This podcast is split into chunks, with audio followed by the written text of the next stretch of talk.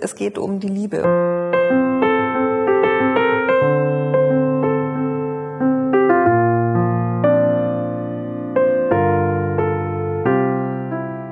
Weil das einfach für mich die größte Kraft ist. In alle Richtungen und auf allen Ebenen.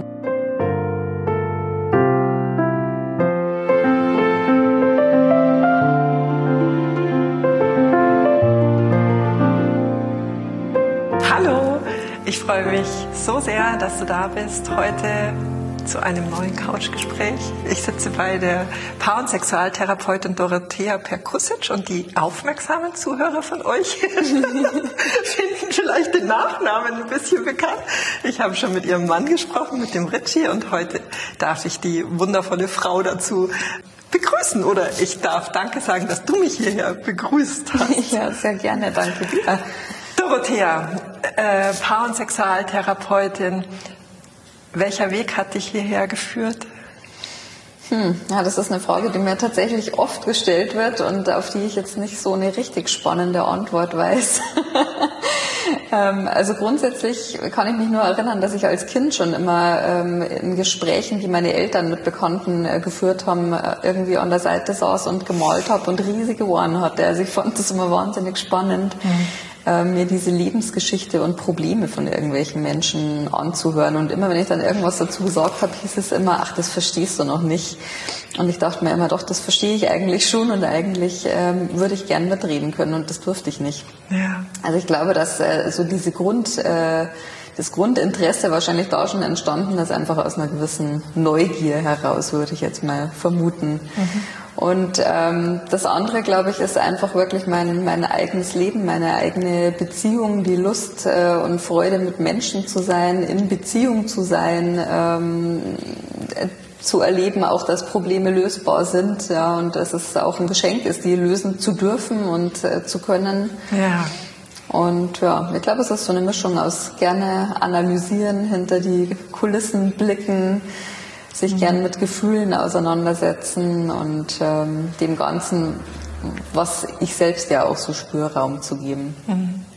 Aber darf ich mir das dann so vorstellen, dass die kleine Dorothea mit sechs Jahren, so wie man da die ersten Fragen bekommt, was willst du werden, gesagt hat, ich werde Paar- und Sexualtherapeutin? Nee, überhaupt gar nicht. Die kleine Dorothea, die hat immer gesagt, sie wird Jungmama.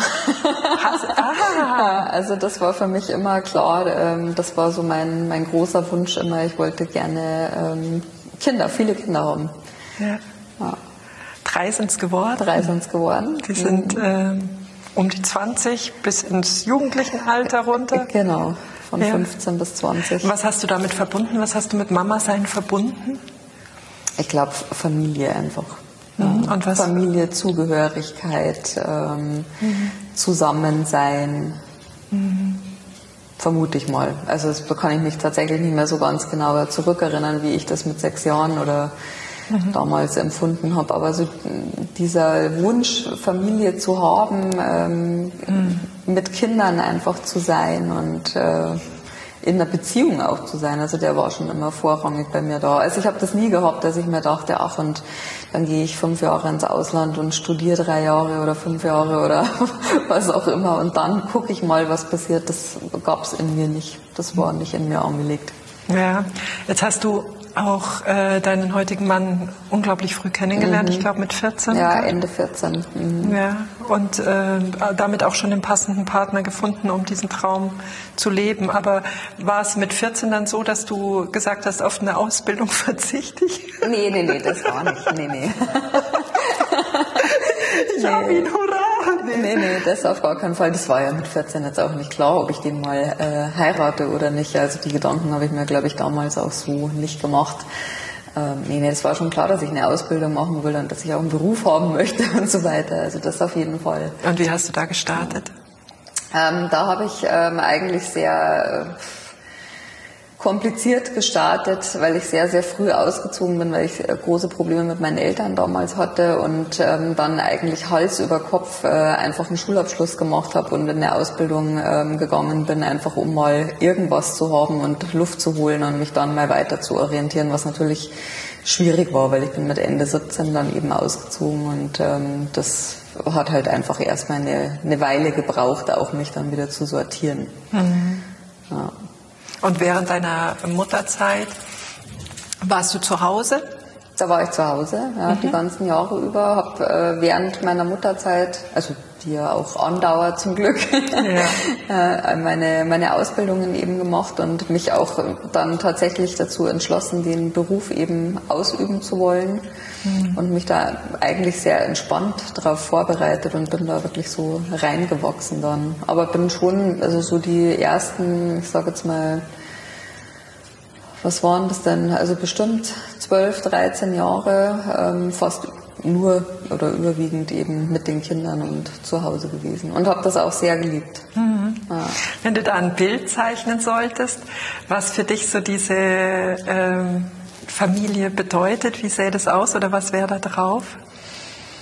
Alle an einem Tisch, mhm. denke ich mal, das ist das Bild. Alle an einem Tisch, äh, irgendwie im Garten unterm Baum und äh, lachend gemeinsam essen, trinken, ähm, mhm. sich austauschen, reden. Mhm.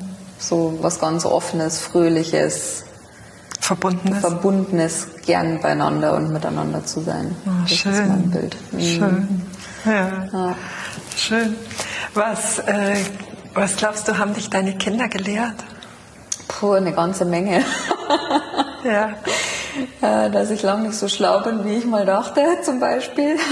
Ah, ähm, als, äh, also so das Mutterbild oder worauf ja, beziehst du es? Ja, also das ist eigentlich so diese, ähm, diese Mutter, die weiß, wie der Hase läuft, ah. so einfach nicht gibt. Ja. Gott sei Dank. Gott sei Dank, ja. ja. das ist, glaube ich, ein ganz, äh, ganz wichtiger Aspekt. Also die haben mich ganz viel gelehrt, einfach ähm, mit, mit offenem Herzen und, und wachen Augen durch die Welt zu gehen, ähm, mich auf Momente einzulassen, ja, nicht schnell über irgendwas hinwegzugehen. Ja, mit offenen Augen ähm, durch die Welt zu gehen und ähm, durch, äh, also in Momenten auch zu sein und da auch zu bleiben, also nicht immer dieses schnelle Ausbüchsen Mhm. Und ich finde, also glaube ich, für mich auch einen ganz wichtigen Aspekt, dieses total unvoreingenommen sein. Also nicht einordnend, nicht überheblich, ähm, sondern mhm. wirklich Menschen einfach so völlig frei zu begegnen. Das ist was, was mir oft aufgefallen ist, was ich äh, ganz, ganz großartig finde so diese Wissbegierigkeit auch, ohne irgendjemanden zu bewerten. Zu bewerten, ja. Ja, ja das stimmt. Ja. ja. Und äh, ähm, also wenn ich meine drei anschaue, ich habe so das Gefühl, jedes hat mir so ein spezielles Thema mitgebracht. Mhm. Kennst du das ja, auch? Das ja. kenne ich auch. ja, so die Meisterschaft in, ja. die mir eins der Kinder ermöglicht oder zumindest die Lehre. Ja, das stimmt. Äh, ja, mhm. schön. Jetzt habe ich äh, von dir auf Instagram gelesen, dass du eine unverbesserliche Optimistin bist. Mhm. Was ist Optimismus für dich?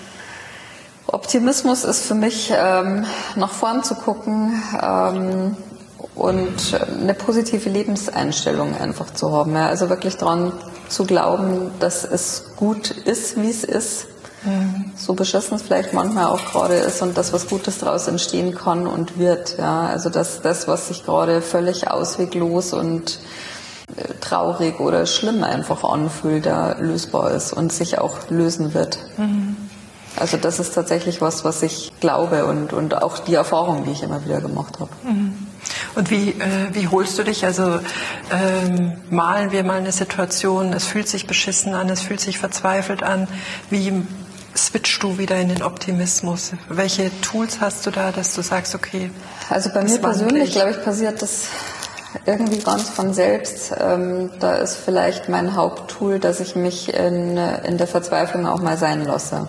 Also mhm. wenn es mir wirklich nicht gut geht, dann versuche ich das einfach auch so anzunehmen und das nicht gleich wieder wegzuschieben, so will ich jetzt nicht haben und darf nicht sein, mhm. sondern dem Ganzen halt einfach auch mal den Platz zu geben, das braucht. Meistens passiert dann irgendwas von außen, wo ich merke, da freue ich mich jetzt wieder oder da äh, kriege ich wieder irgendwie einen anderen Blickwinkel auch auf eine Situation und da kommt von ganz von allein irgendwas in Bewegung. Ja. Und in Situationen, wo es vielleicht so komplett stagniert, was es ja dann auch manchmal gibt, dass man in so ein Loch fällt, ja. ähm, habe ich, glaube ich, Hilfsmittel wie viele andere auch. Also wirklich mich bewegen. Ich finde Bewegen ganz wichtig, also gar nicht im Sinne von Sport machen, sondern wenn alles still steht, wirklich Bewegung reinzubringen. Also spazieren gehen, rausgehen, frische Luft. Mhm. Nicht die Decke über den Kopf ziehen für zu lange Zeit sozusagen. Mhm. Ja. Na. Ich denke, das ist total wertvoll, was du sagst. Ja. Erstmal auch diese verzweifelten Momente anzunehmen ja. und auch da sein zu lassen, damit ja. sie überhaupt gehen können. Gell? Ja, Wenn und auch zu gucken, was braucht es eigentlich, ja. Also was, mhm. was brauche ich selber dann auch in der Verzweiflung? Und also es ist ja oft so, wenn dann Freunde fragen, was brauchst du, was kann ich jetzt für dich tun, dann sitzt mir ja selber da und sagt, ja, keine Ahnung. Ja. ja, und das bezeichnet ja schon, dass es manchmal nichts braucht, außer das halt genauso anzunehmen, wie es halt gerade im Moment auch ist. Mhm.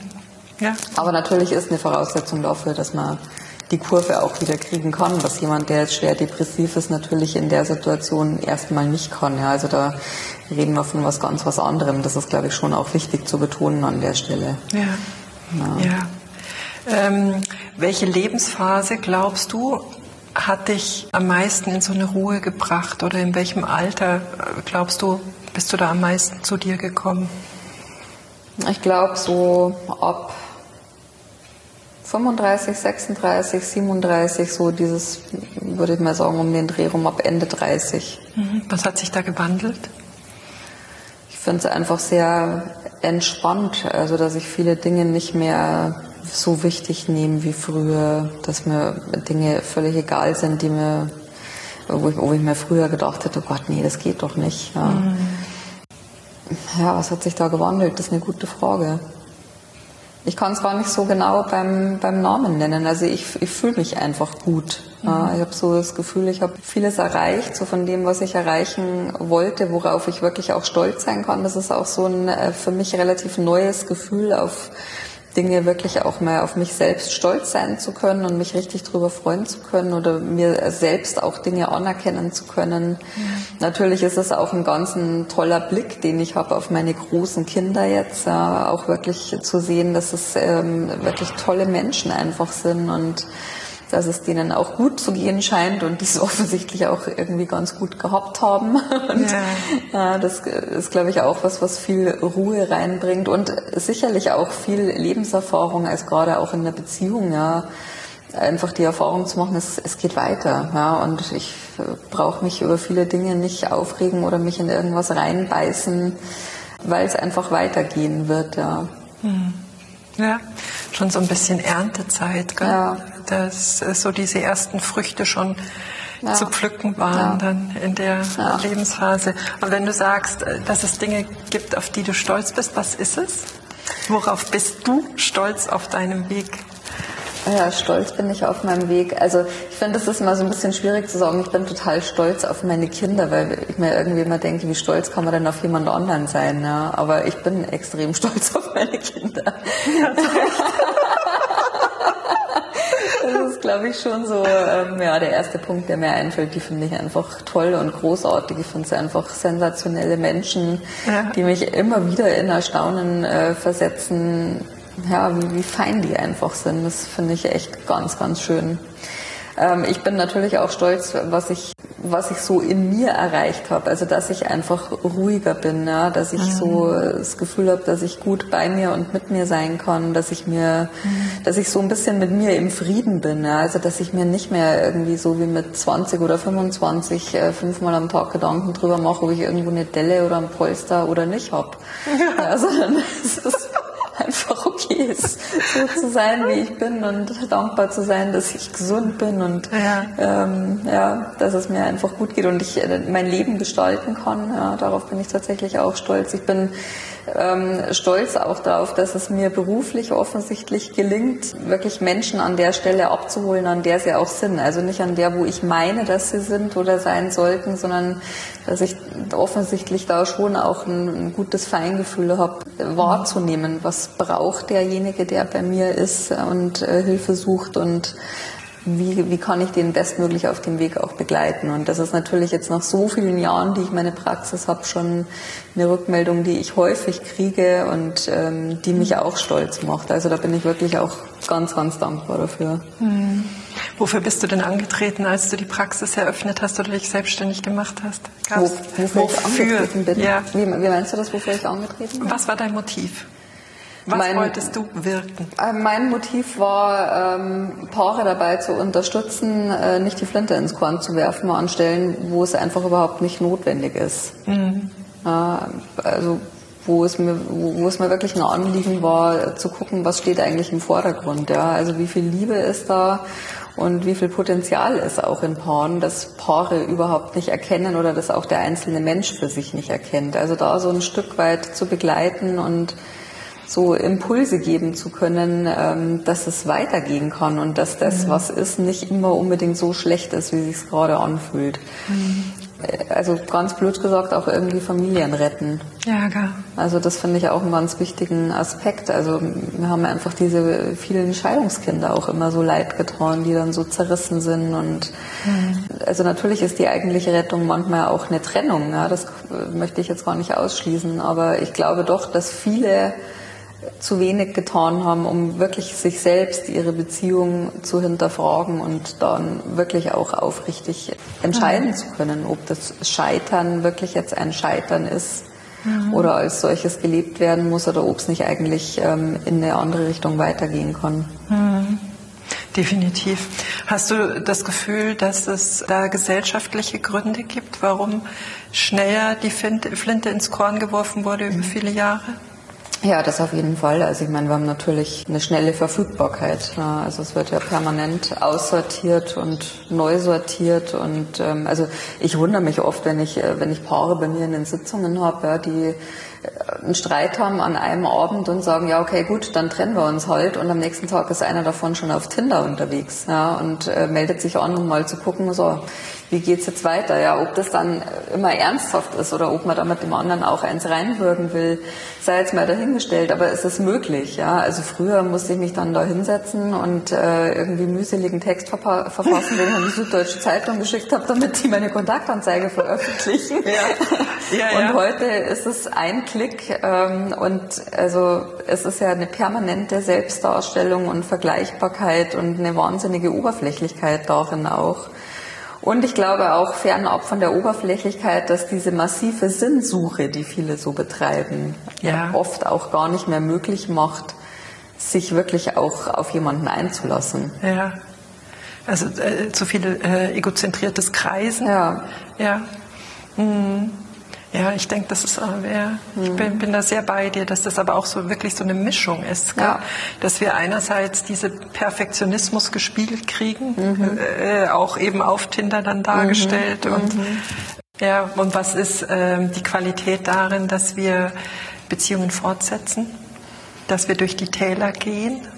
Naja, die Qualität ist, wenn dann natürlich die Entwicklungsmöglichkeit, die da drin liegt. Ja, also wirklich auch meine meine eigenen ähm, Seiten dadurch hinterfragen zu können und daran wachsen zu können. Ja, also ich sage immer, trennen kann ich mich ja dann immer noch, wenn es dann wirklich gar nicht mehr hinhaut. Aber vorher sollte ich zumindest mal ähm, für mich einfach überprüft haben, wer bin ich eigentlich in der Beziehung. Ja, also mhm. wie viel zeige ich von mir, wie viel lebe ich von dem, was mich ausmacht, wie gut weiß ich überhaupt Bescheid, wer ich eigentlich bin. Ja finde ich auch einen ganz wichtigen Aspekt und nicht immer nur so sehr den Fokus darauf zu richten, wie ist der Partner, mit dem ich zusammen bin, ja, ja. oder was für ein Partner, Partner ist er mir oder wie wäre er, wenn er besser wäre. Ja. Ja, weil das bringt mich natürlich immer total weg von, von dem, was ich selber eigentlich bin und was mich selbst auch ausmacht und damit bringt es mich absolut weg von dem Potenzial, das in mir ist. Ja, und tatsächlich auch als kleinste Zelle der Beziehung auch weg von der Lösung. Gell? Genau. Weil solange es da weiter in mir brodelt, ja. kann in der Beziehung auch nichts verändert ja. sein oder werden. Ja. ja. Ja, und ich glaube auch tatsächlich gar nicht, dass immer alles gelöst werden kann und muss. Also manche Dinge lassen sich nicht lösen. Mhm. Und ich glaube, da braucht es ein Stück weit auch wirklich Toleranz und Akzeptanz mhm. und auch die Bereitschaft zu sagen, gut, also das lassen wir so stehen. Also da können wir uns vielleicht gegenseitig einfach nicht verstehen und ja. müssen das jetzt aber auch nicht unbedingt übergewichten. Ja. Ja, also wirklich auch zu gucken, nicht nur was ist nicht da, sondern was ist eigentlich da. Also was verbindet uns? Ja. Was macht mich glücklich in der Beziehung? Wie sehr kann ich ich selber sein? Und ähm, was ist es tatsächlich, was fehlt? Hm. Aber auch hier, gell, dass es so ganz schwierig ist, Makel oder vermeintlich nicht Perfektes stehen zu lassen. Mhm und das im Gesamtbild zu betrachten. Ja. Du, wenn ein wunderschönes Gemälde hast und da links unten oder auch äh, mittiger rechts mhm. Flecken sind, äh, schmälert das das Gemälde unter Umständen überhaupt nicht. Ja. Sondern macht es individueller macht's oder charmanter, einzigartig, einzig, ja. einzigartig ja. macht es, ja, sehr schön. Ja, und ich meine, das Makellose und Perfekte, das gibt es halt auch nicht. Ja? Nee. Das gibt es in einem frisch verliebten Zustand vermeintlich. Ja, aber nur, weil man nicht gucken kann. Genau. Und auch nicht muss, weil dann läuft es ja einfach. Was zweifelsohne ein schöner Zustand ja. ist. aber halt äh, dauerhaft unmöglich aufrechtzuerhalten. Ja. Wenn wir auf deine Praxis schauen, was äh, sind die häufigsten Klischees, denen du begegnest? Von Klientenseite meinst ja, du? Ja, von Klientenseite. Ja, das häufigste Klischee ist wahrscheinlich, alle Männer gehen fremd und ähm, wenn sie um die 50 sind, verlassen sie ihre Frauen und suchen sich eine jüngere. Also das ist, glaube ich, mal so das Erste, was mir einfällt.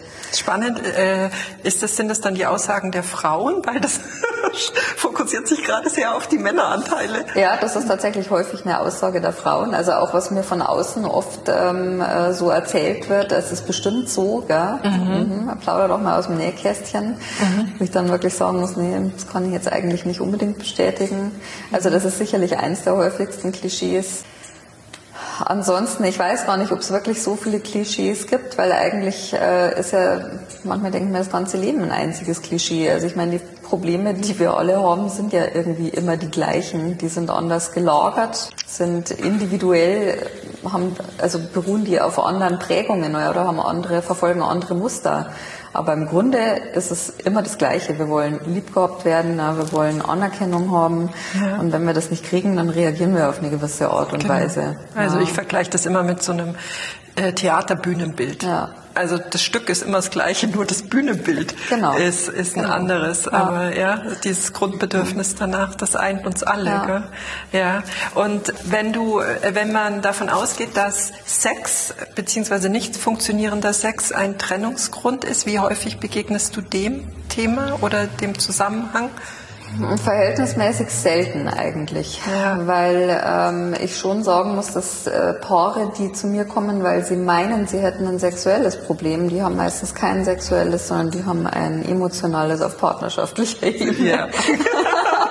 also auch die Sexualität der Indikator für ja, die, äh, genau, für die, gerade die Qualität der Nähe oder Entfre äh, Entferntheit voneinander. Genau.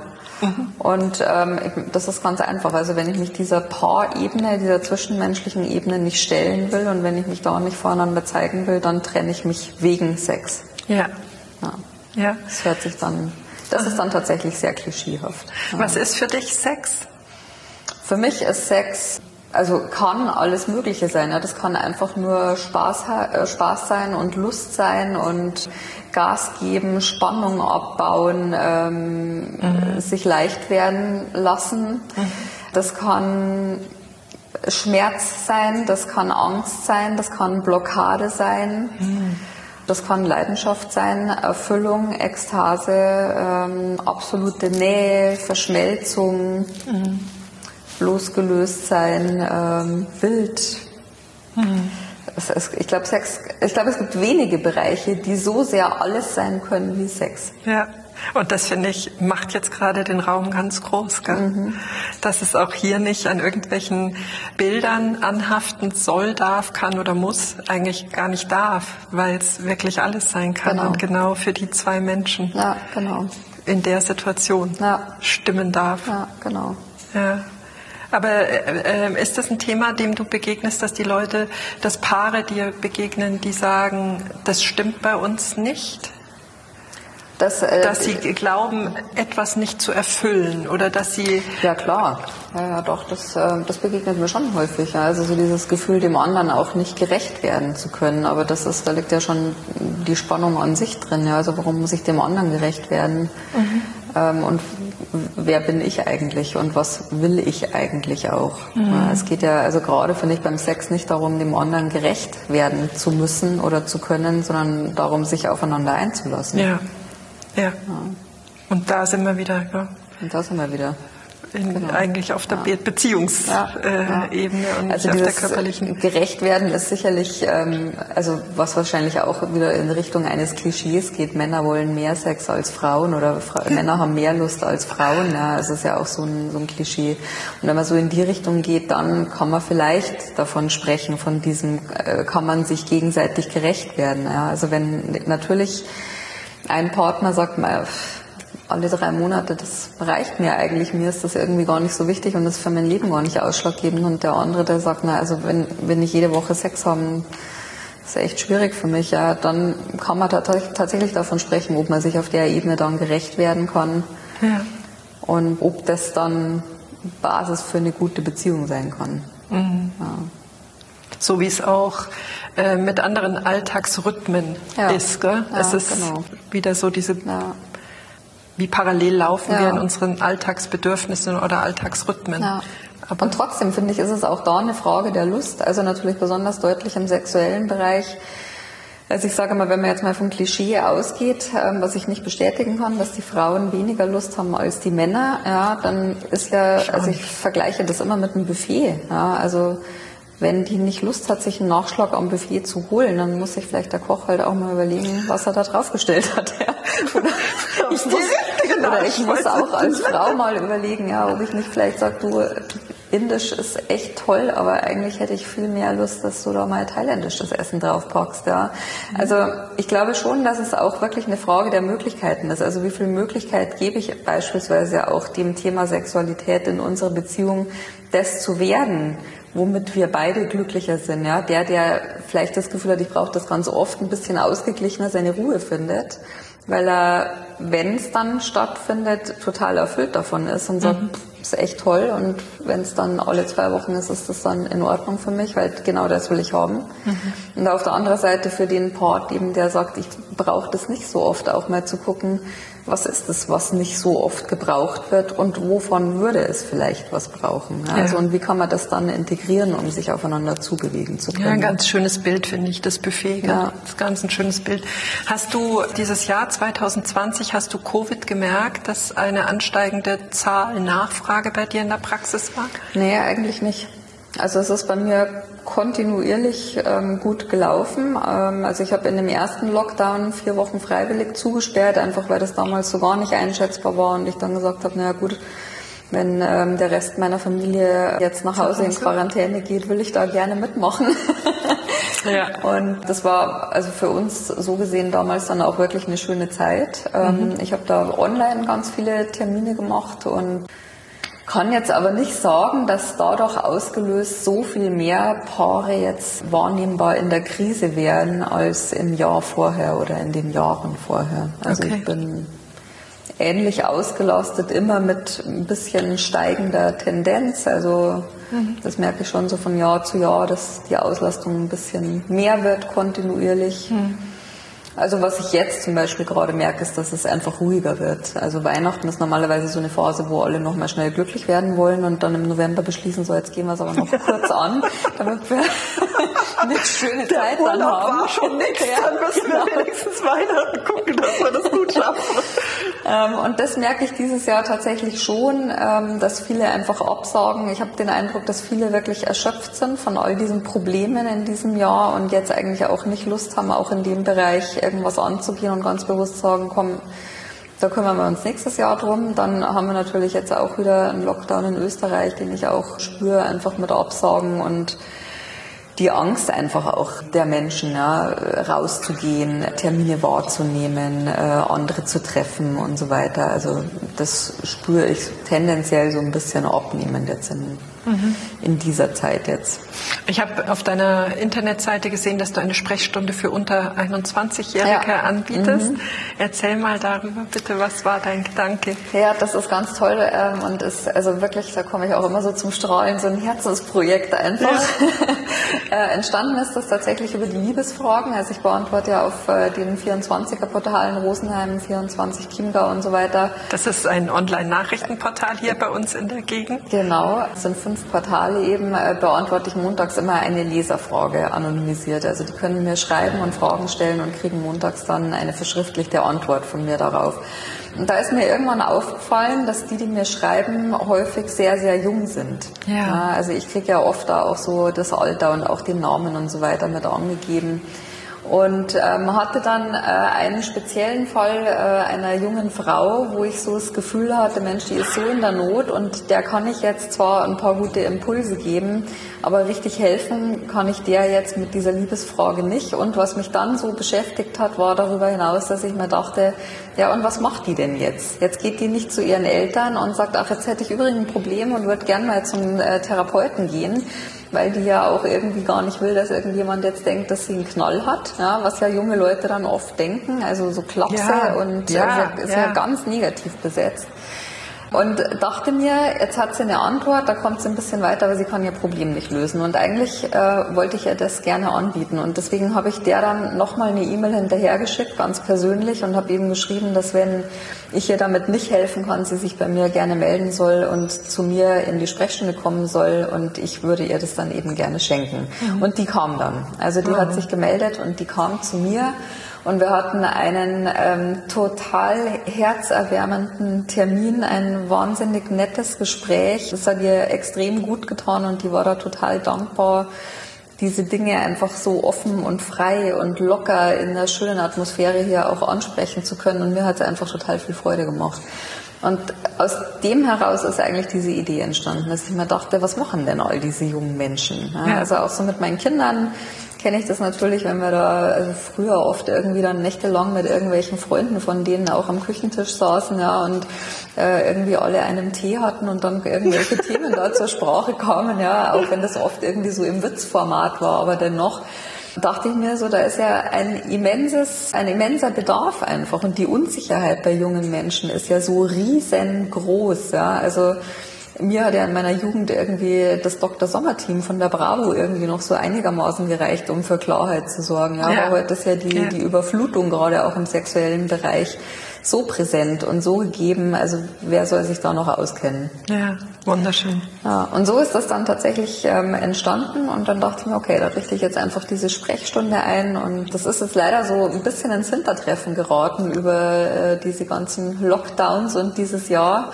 Mhm. Da gab es bereits auch schon ein Interview dazu, was äh, erscheinen wird und ähm, das geht tatsächlich auf Spendenbasis. Also es gibt die Möglichkeit für die, die mir einfach irgendwas dafür geben wollen und sich sonst nicht wohlfühlen, dass die einfach 5 Euro, 10 Euro, 50 Euro, völlig egal, was die halt wollen, einfach in eine, in eine Box reinschmeißen.